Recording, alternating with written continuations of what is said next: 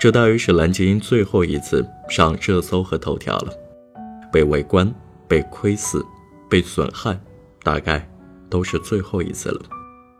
蓝洁瑛死了，这个香港电影黄金年代的美丽符号，有着亮绝五台山称号的绝色美人，以及与这些遥远年代的风光形成残酷对照的后半生，她的贫穷，她的疯癫，他在狗仔围追堵截下说出的那些逻辑不清的句子。以及那桩注定永远没有答案的性侵案件，哪怕他最后一次与娱乐工业发生关系，已是遥远的2004年。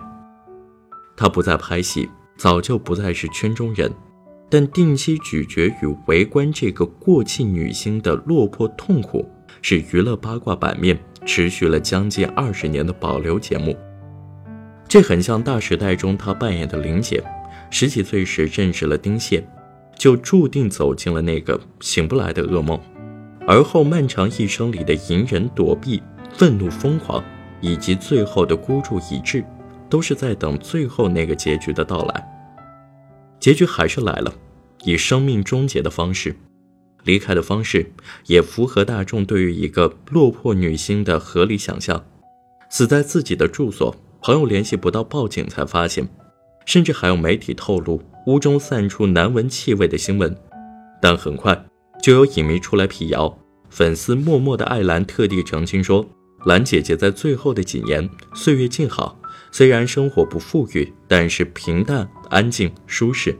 她很开心，经常会开心的笑，而最后的日子很安详、恬淡而知足，没有香港媒体写的那么落魄和孤单，也并不是走后多日才发现。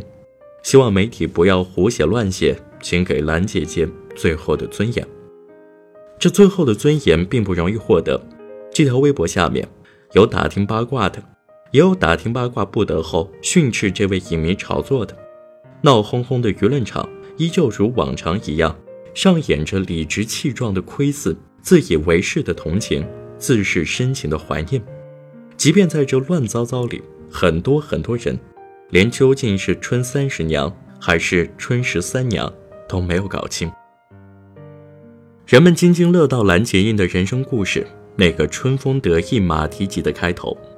她和刘嘉玲、曾华倩、陶大宇、吴君如、吴启华是无线艺员培训班的同学，因为外形出众，一出道就被无线力捧，出道第二部戏就当了女主角。早期曾与梅艳芳。张曼玉、刘嘉玲、曾华倩、邱淑贞等女星交好，据说曾开玩笑说，如果以后老了嫁不出去，就索性一起住。鬼才黄沾当时还给了他们“九龙女”的名号。在网络上流传的照片中，所有人都青春正好，蓝洁瑛多数时候都在笑着。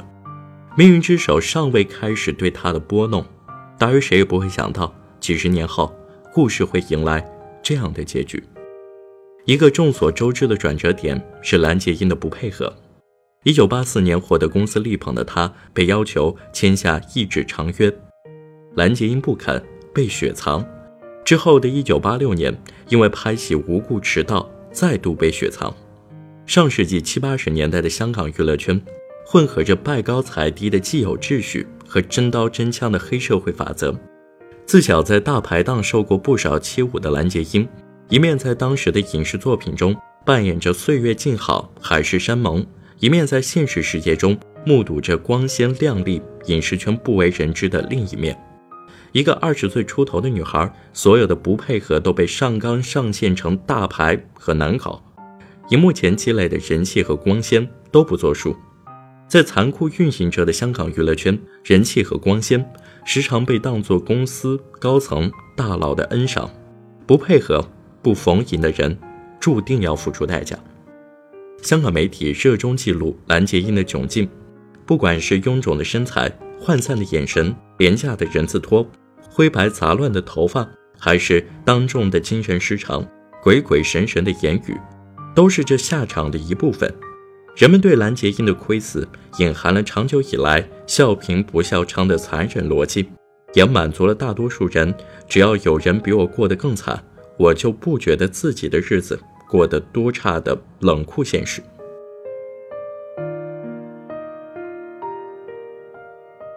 蓝洁瑛的后半生很多时候就是在承受这种不怀好意的亏死和比较她离开了娱乐圈的那个笼子但社会的笼子从来没有放过她。她成了八卦媒体笔下的癫婆，成了人人报以侧目的疯女人。但就像最后暴饮暴食、彻底封闭自己的松子一样，疯癫，大约是经历双亲离世、爱人自杀、投资失败、朋友背叛这些恶劣命运的种种折磨之后，所能选择的唯一与世界相处的方式。蓝洁瑛一生也在承受着那个庞大的外界，这个外界可以拿走她的女主角，封杀她、雪藏她。这个外界可以在他看不到的地方，用他不知道的方式给他设置种种障碍。这个外界也能在多年前的那桩性侵事件中，让他选择绝望的沉默，选择买十几个刀片伤害自己。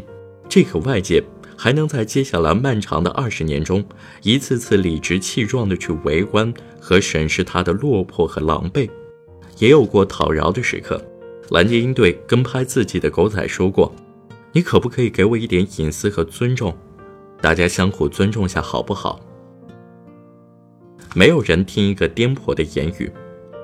林姐比蓝洁瑛幸运的是，在生命的尽头处，她拿出剪刀、西餐刀，抢过冲上来的警察的枪，不顾一切地冲向了丁蟹，冲向了这个制造了自己一生噩梦的男人，也冲向从不肯怜悯他、从没给过他一丝善意的命运。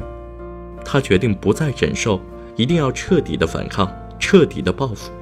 很可惜，这样孤注一掷的痛快没有出现在蓝洁瑛的生命里。稍稍解脱和幸运的是，所有爱他、疼惜他的人，唯一可以拿来自我安慰的是，这大约是蓝洁瑛最后一次上热搜和头条了。被围观、被窥视、被损害，大约都是最后一次了。好了，这就是今天的节目。如果你喜欢我们的节目的话，欢迎转发评论。感谢你的收听，我们下期再见。